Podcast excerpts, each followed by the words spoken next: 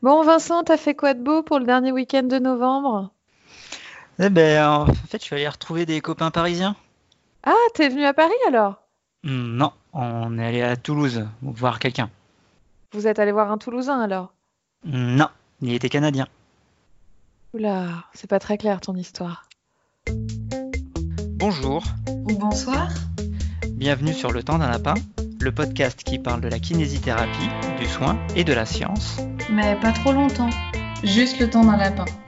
Le dernier week-end de novembre, Le Temps d'un Lapin était en formation à Toulouse pour aller rencontrer une Greg Lehmann, une sommité reconnue pour ses connaissances en biomécanique. Pour la petite histoire, Greg Lehmann a d'abord suivi un cursus de chiropracteur pour ensuite se reconvertir en physiothérapeute et obtenir un master en recherche. Il a édité plusieurs euh, livres sur la douleur, la compréhension de la douleur, qui sont à destination des professionnels et des patients également. Euh, et il donne actuellement un cours dans le monde entier qui s'appelle Réconcilier les neurosciences de la douleur avec la biomécanique. Et c'est ça qui nous a donné envie d'aller voir. Aujourd'hui, Le Temps d'un Lapin vous propose donc un retour sur cette formation et sur cette rencontre. Bonjour Vincent. Bonjour Marie. Alors, ça fait dix jours maintenant euh, que la formation s'est terminée. C'était deux jours, donc avec euh, des Parisiens, mais pas que, à Toulouse, avec des Toulousains et surtout avec un Canadien, Greg Lehmann. On va vous raconter un petit peu ce qu'on en a retenu tous les deux. Alors, on n'a pas forcément retenu les mêmes choses, et puis on va vous dire euh, ce qui a changé, si certes, s'il y a déjà des choses qui ont changé dans notre pratique de tous les jours. Peut-être préciser que c'est une formation qui est organisée par l'agence EBP. Greg, euh, tu le suivais toi déjà auparavant?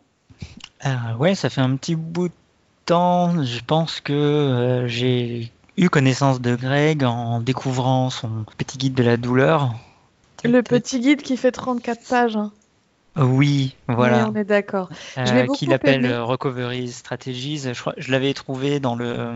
euh, C'était sur euh, Actu Kiné, où ils Il en a- avaient fait la promotion au moment où il avait été traduit en français.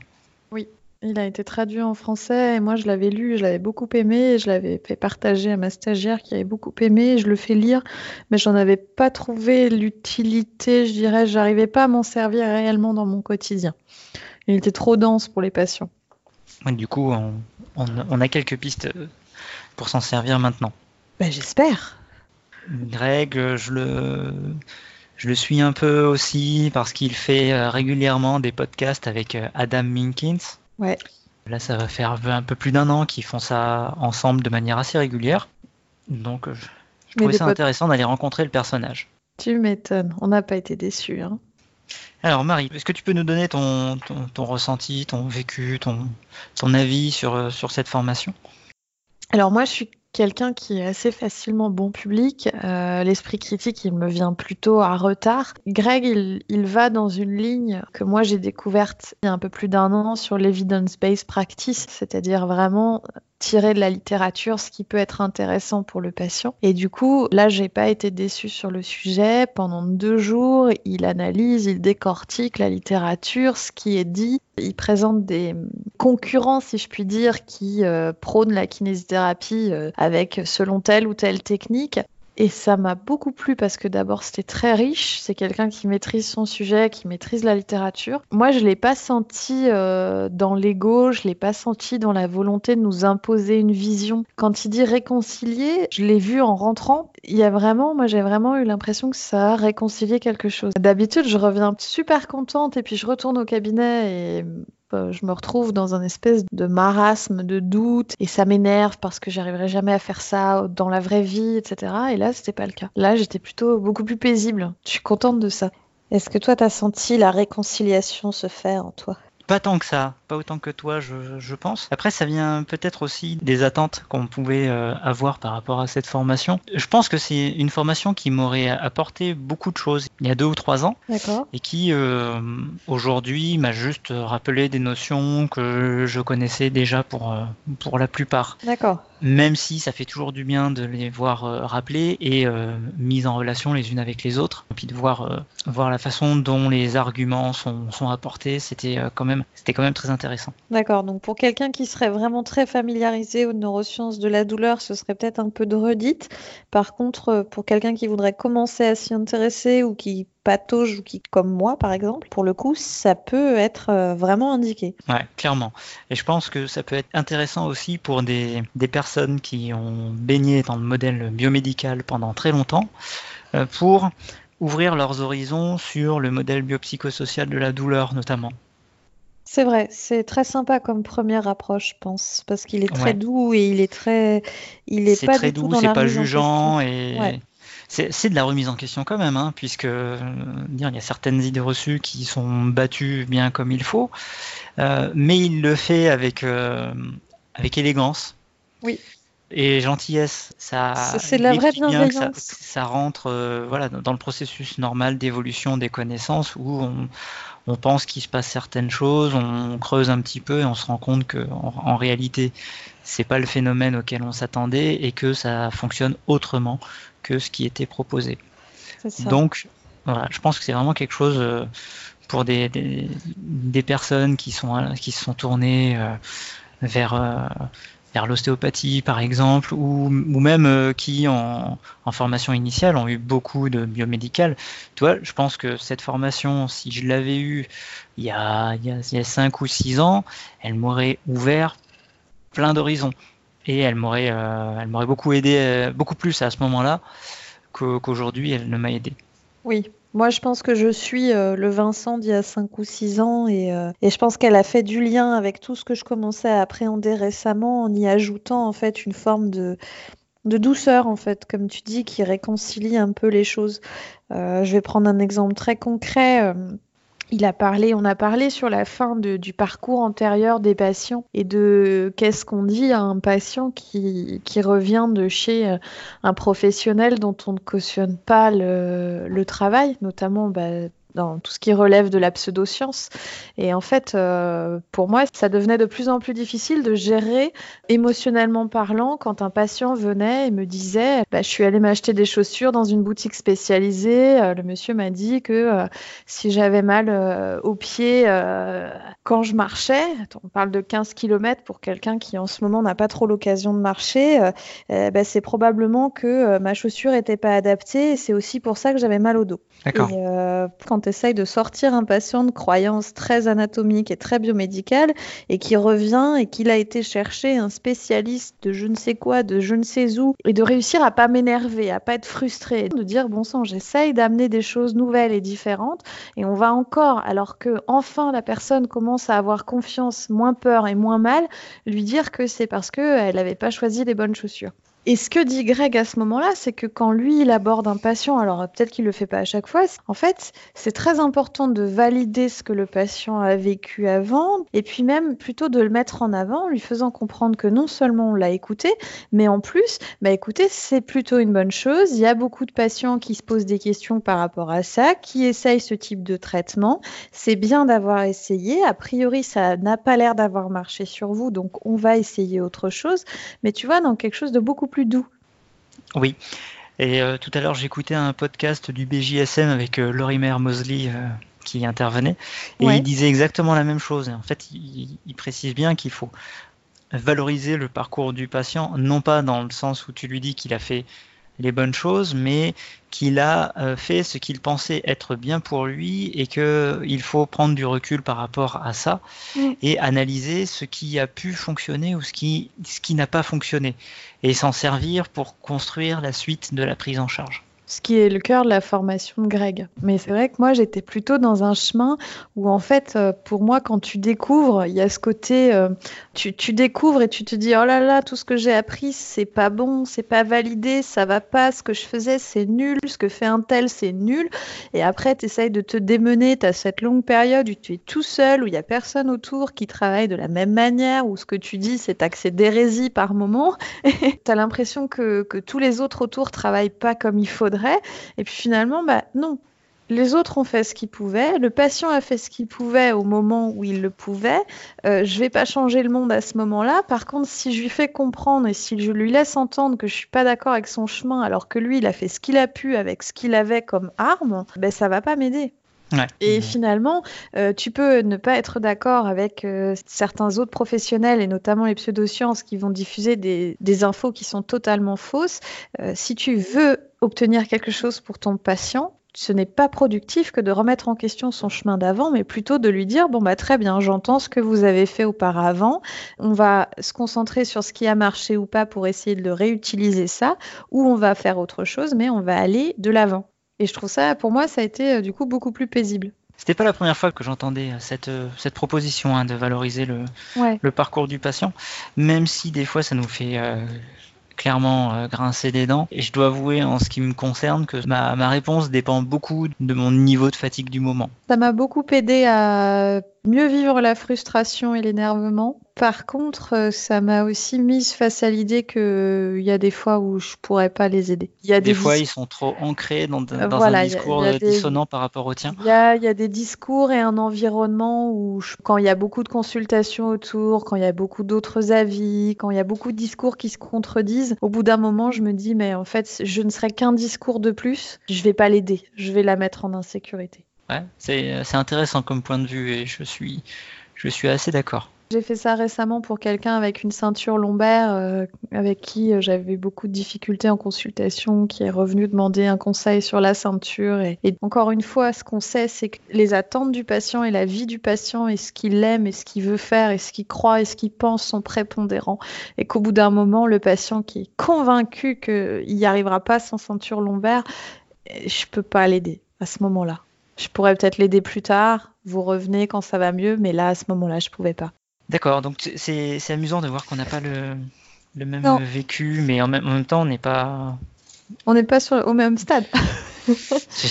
Moi, ce que j'ai beaucoup aimé avec, euh, avec Greg, c'est qu'il. Euh, effectivement, il étudie un petit peu ce que disent les, les différents courants euh, qui peuvent être concurrents au sein de la, de la kinésithérapie, de la physiothérapie plutôt que de marquer ce qui les oppose, il, fait des traits d'union entre elles, en expliquant euh, quelles sont les, forces et faiblesses de chacune et là, là où elles se rejoignent. Il fait notamment un parallèle entre la cognitive functional therapy de, de Peter O'Sullivan et euh, la, façon dont euh, McGill prend en charge ses patients.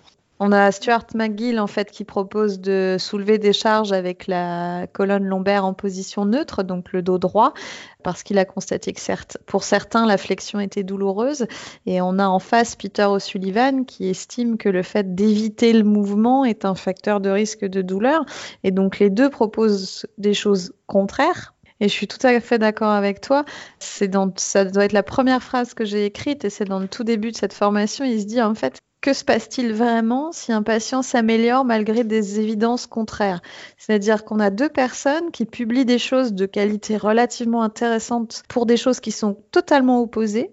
Et en fait, on a quand même dans les deux cas quelque chose qui a l'air de marcher. Et l'idée de Greg, c'était de dire, mais en fait, si les deux marchent, c'est qu'est-ce qu'ils ont de similaire qui fait que ça marche? Et du coup, il va au-delà de cette question euh, du mouvement en lui-même. Et là, ce qu'il disait, c'est qu'en fait, euh, les deux, même s'ils proposent une façon complètement différente d'aborder le port de charge, eux, ils cherchent un changement de symptômes. la modification des symptômes, euh, qui est aujourd'hui décrite comme une très bonne clé pour euh, la réussite d'un traitement, c'est quand on arrive à obtenir une modification des symptômes rapidement chez le patient pour lui permettre de réaliser un mouvement qui soit le même ou approchant de celui pour lequel il, est gêné. C'est ce que les deux proposent.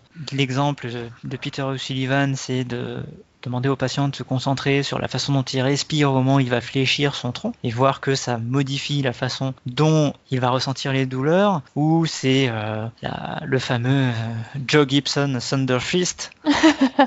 il faut expliquer. Euh, le fait de serrer le poing quand vous faites un mouvement qui est habituellement douloureux, chez certains patients, ça modifie vraiment le mouvement. Et même si c'est un genou ou même si c'est un dos. Joe Gibson propose juste de fermer la main, pas de, serrer très très fort. Ah ouais?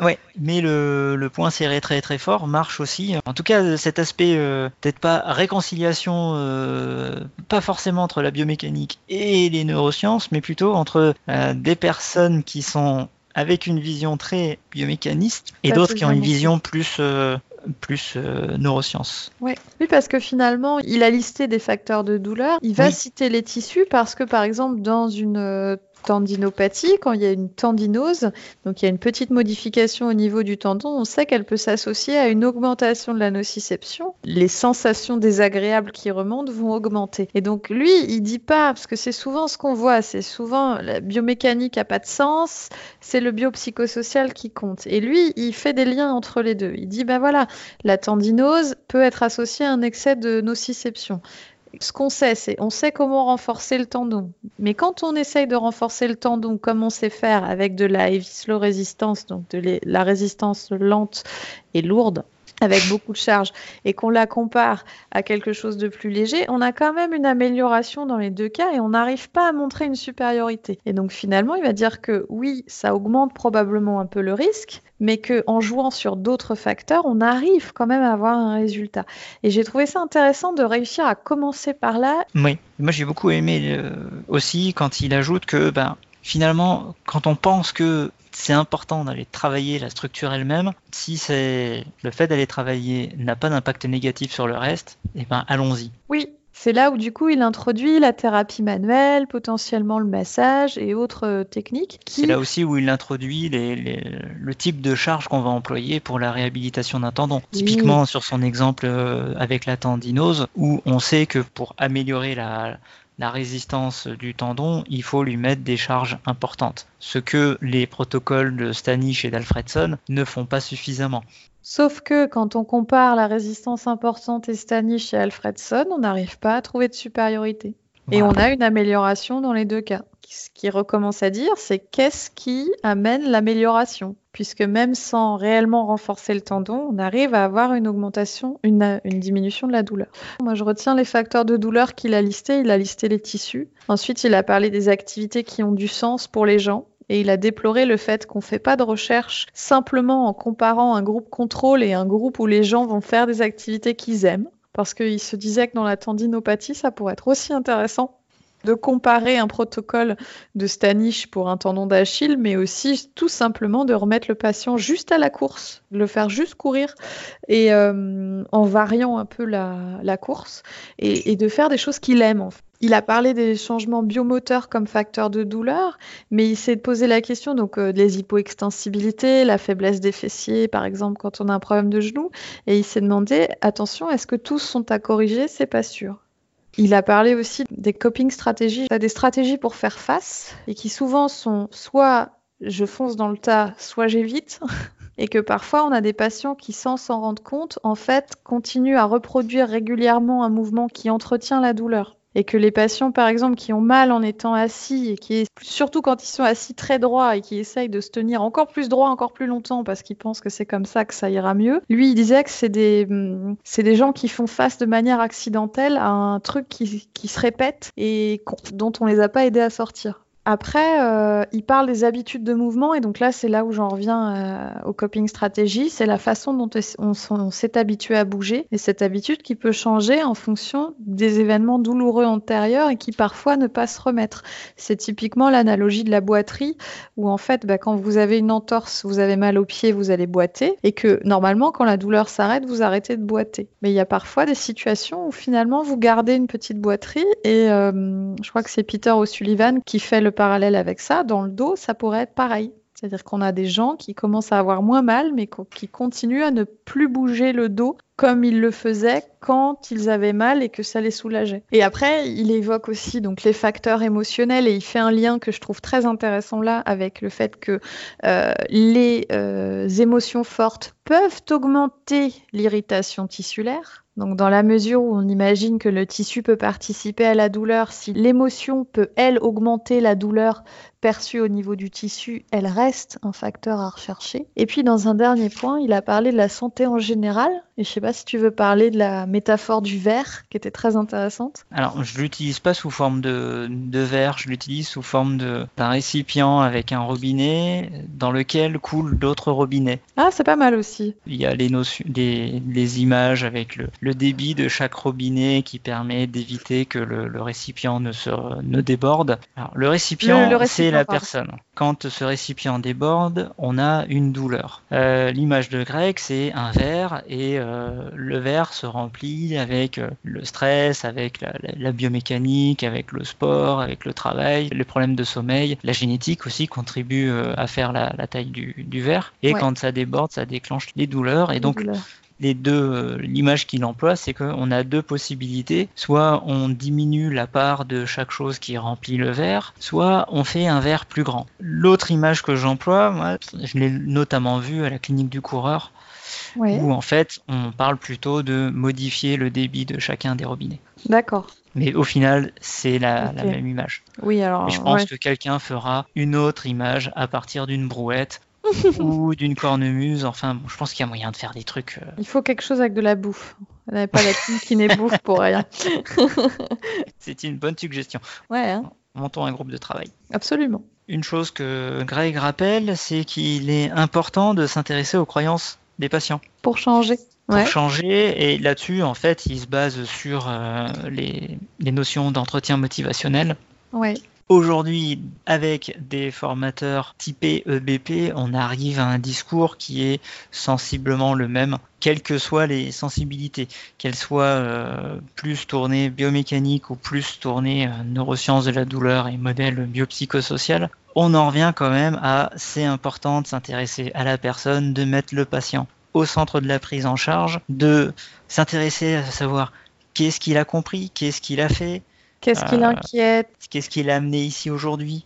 Oui, qu'est-ce qu'il a fait auparavant, de reformuler ce qu'il a dit, de reprendre ses mots à lui, si j'ai bien compris? Ce que j'ai bien aimé, Greg proposait, lui, il fait un bilan dans un premier temps, il propose quelques exercices, et puis il dit à la fin au patient, écoutez, pour la prochaine fois, j'aimerais que vous me disiez si vous avez l'impression que je passe à côté de quelque chose, s'il y a quelque chose dont on n'a pas parlé, qui vous semble important. Et moi, j'aime bien cette idée-là, de, de, montrer au patient qu'en fait, on n'est pas là pour donner un avis préconçu et préfabriqué mais que c'est bien ce qui nous dit qui a du sens et que le patient a le droit d'avoir oublié un détail, il a le droit de ne pas avoir tout dit ce jour-là, et puis il a aussi le droit de nous dire s'il a l'impression qu'on passe à côté de quelque chose.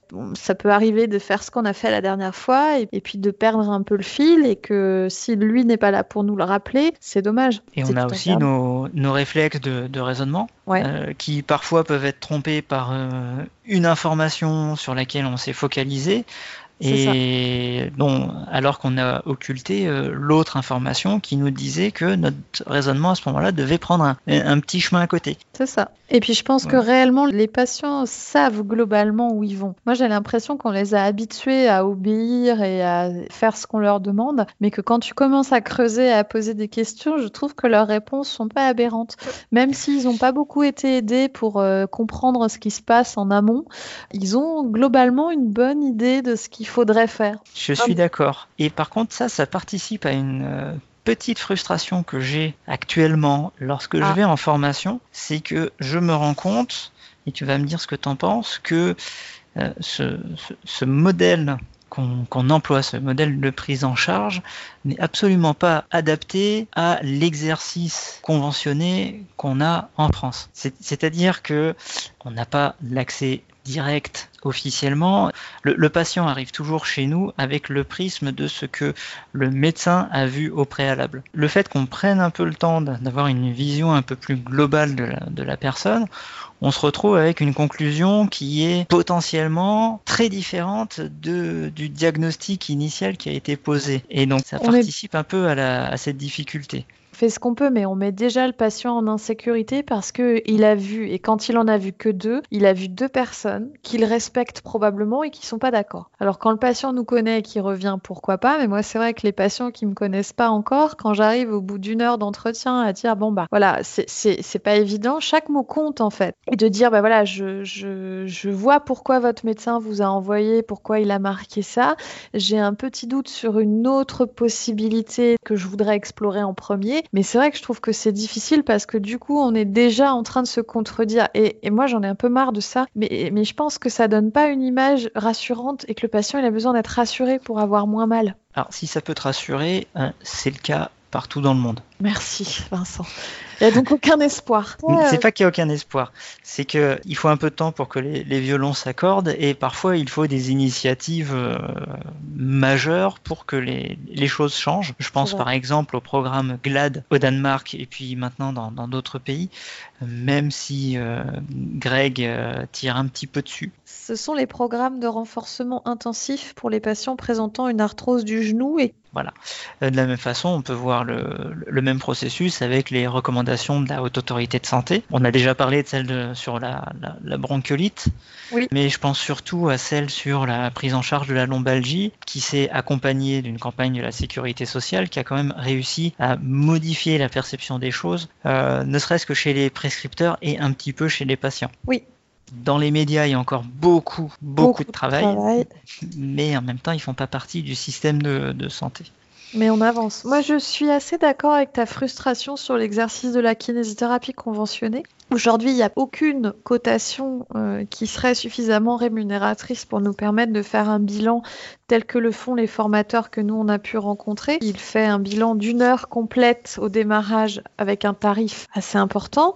C'est bon après c'est quelqu'un qui est euh, extrêmement diplômé dans son domaine et qui a l'accès direct et qui peut définir ses prix et qui a du monde. Enfin, je sais pas vous qui nous écoutez à combien vous pouvez évaluer une heure de bilan pour un professionnel de santé, de bilan qui si on suit l'evidence-based practice doit être euh, contrôlé et penser au mot près, c'est-à-dire à chaque réaction qu'on peut avoir, la communication verbale, la communication non verbale, c'est pas donc juste de balancer un patient quelque chose de tout fait, c'est de l'entendre, c'est de l'écouter et c'est de construire en même temps un processus de diagnostic où là, on va quand même rester très pointilleux sur ce qu'on entend et sur ce qu'on comprend du patient pour ne rien manquer, parce que ces croyances, elles ont beaucoup d'importance pour nous. Donc ça n'existe pas aujourd'hui. Et en plus, je, crois que les attentes sont trop différentes. Moi, j'ai presque parfois l'impression qu'il faudrait une profession euh, nouvelle. Parce que euh, les attentes des patients face aux kinésithérapeutes en France, elles sont encore pour moi pas du tout euh, compatibles avec ce type euh, d'entretien. Mais enfin, voilà, moi je suis d'accord avec cette frustration. Un truc tout bête, hein, le, premier entretien d'une durée d'une heure qui, pour moi, lorsqu'on s'adresse à des douleurs qui sont présentes depuis beaucoup de temps ou qui sont disproportionnées, euh, est indispensable. Cet entretien d'une heure n'existe pas dans notre cotation qui prévoit que la séance de kiné doit durer 30 minutes. Et autant euh, on a des patients, lorsqu'on les voit, on aurait juste besoin de faire un point, ça durerait un quart d'heure, ce serait suffisant. D'autres patients auraient besoin d'une heure, voire même des fois plus. Pour ceux qui nous écoutent, il faut savoir que la séance de kinésithérapie est censée durer 30 minutes, ces 30 minutes correspondent à un acte dont le tarif va être défini par ce qui marqué sur l'ordonnance et que pour chaque série de 30 séances, nous avons le droit de coter un bilan supplémentaire d'un montant de 23 euros, mais qui est valable pour l'ensemble des 30 séances je tenais à le préciser. C'est pas du coup quand on garde le patient une heure ou qu'on fait première séance bilan, c'est pas 50 euros pour la première séance, c'est une vingtaine d'euros plus 23 euros qui vont se répartir sur les 30 suivants. Moi, il y a un truc euh, dont j'aurais bien voulu euh, parler par rapport à cette formation de Greg, c'est euh, quand il a parlé du modèle kinésiopathologique de la douleur et de la dysfonction. Est-ce que c'est un terme que tu avais déjà entendu? Non. Il a dit que le but, c'était quand même de trouver une alternative à ce modèle qui est défini par euh, une phrase euh, assez simple. Si tu continues à bouger comme ça, le ça correspondant à des... Euh, lui, il dit, funny ways, donc de façon inhabituelle, tu vas avoir un problème. Et donc l'idée qu'en fait, on analyse le patient dans sa posture, dans sa façon de lever, dans sa façon de tenir ses genoux quand il marche ou quand il fait un effort sportif, et qu'en fait on en définit une pathologie. C'est ça qu'il appelle le modèle kinésiopathologique. C'est-à-dire, bon, bah, si euh, tu as les genoux en X, tu vas te faire mal, si tu te penches euh, le dos rond, tu vas te faire mal. Et en fait, lui propose qu'on essaye d'en sortir en disant pas si tu continues à bouger de cette façon-là, tu vas avoir un problème, mais tu vas t'adapter parce que le corps s'adapte. Parce que quand on entraîne un stress, une contrainte dans un mouvement ou dans une position particulière, on va entraîner une adaptation du corps qui va se renforcer pour faire face à cette contrainte. Et lui trouve ça déplorable que on parte vers quelque chose de négatif. Il dit euh, certains enseignants prônent le bon mouvement, Alors qu'en fait, ce qu'ils ont fait, c'est chercher ce qui fait mal et proposer autre chose. Donc c'est pas forcément le bon mouvement pour tout le monde, c'est le bon mouvement pour le patient à ce moment-là. Et en fait, cette idée de mouvement, elle a ramené à quelque chose qu'il a beaucoup beaucoup répété, cette question du faux mouvement. Et il dit pourquoi est-ce qu'on prend des mouvements sensibles qu'on appelle des faux mouvements? Parce qu'ils auraient pu très bien ne pas faire mal dans un autre contexte, dans une autre période. Et cette histoire d'aller chercher des anomalies dans la façon de se tenir, dans la façon de bouger, de pathologiser en fait euh, un genou, euh, un genou en X, de pathologiser la façon dont tu portes quelque chose, lui dit, alors c'est pas moi, mais il dit que l'impact à long terme de ces euh, mouvements définis comme pathologiques n'est pas prouvé et n'est pas connu. Et qu'on n'a aucun moyen de savoir à long terme si se pencher dos ça va faire mal. Si euh, soulever une charge, les genoux en dedans, ça fait mal. Marcher ou courir, les genoux en dedans, c'est gênant. Et je ne sais pas si toi, c'était quelque chose que tu avais euh, entendu, mais pour moi, c'était vraiment important. Ben, encore une fois, là, j'étais peut-être un peu en avance sur toi. Et je trouve que c'est très important d'en parler aux patients. Du coup, je pense qu'on est assez d'accord pour dire qu'en fait, euh, Greg Lehman, déjà, super sympa de le rencontrer. Il est très abordable. Il a euh, vraiment une volonté de transmettre ce qu'il sait et une pédagogie qui est super agréable. Plutôt à recommander pour des gens qui commencent un peu à mettre les pieds euh, en dehors du modèle biomédical. Absolument, je confirme ou qui sont déjà dans le biopsychosocial mais qui ont besoin d'être réconciliés avec toutes les nouvelles informations que ça représente et l'impression qu'il y a des avis euh, qui divergent partout et que tout le monde a raison et que tout le monde a tort en même temps. En tout cas, nous, on a été très contents d'y participer et on est aussi très contents de, vous partager euh, toutes ces infos. D'ici là, euh, continuez à être curieux et à vous former. Et puis, on vous dit à très bientôt. Sur le temps d'un lapin.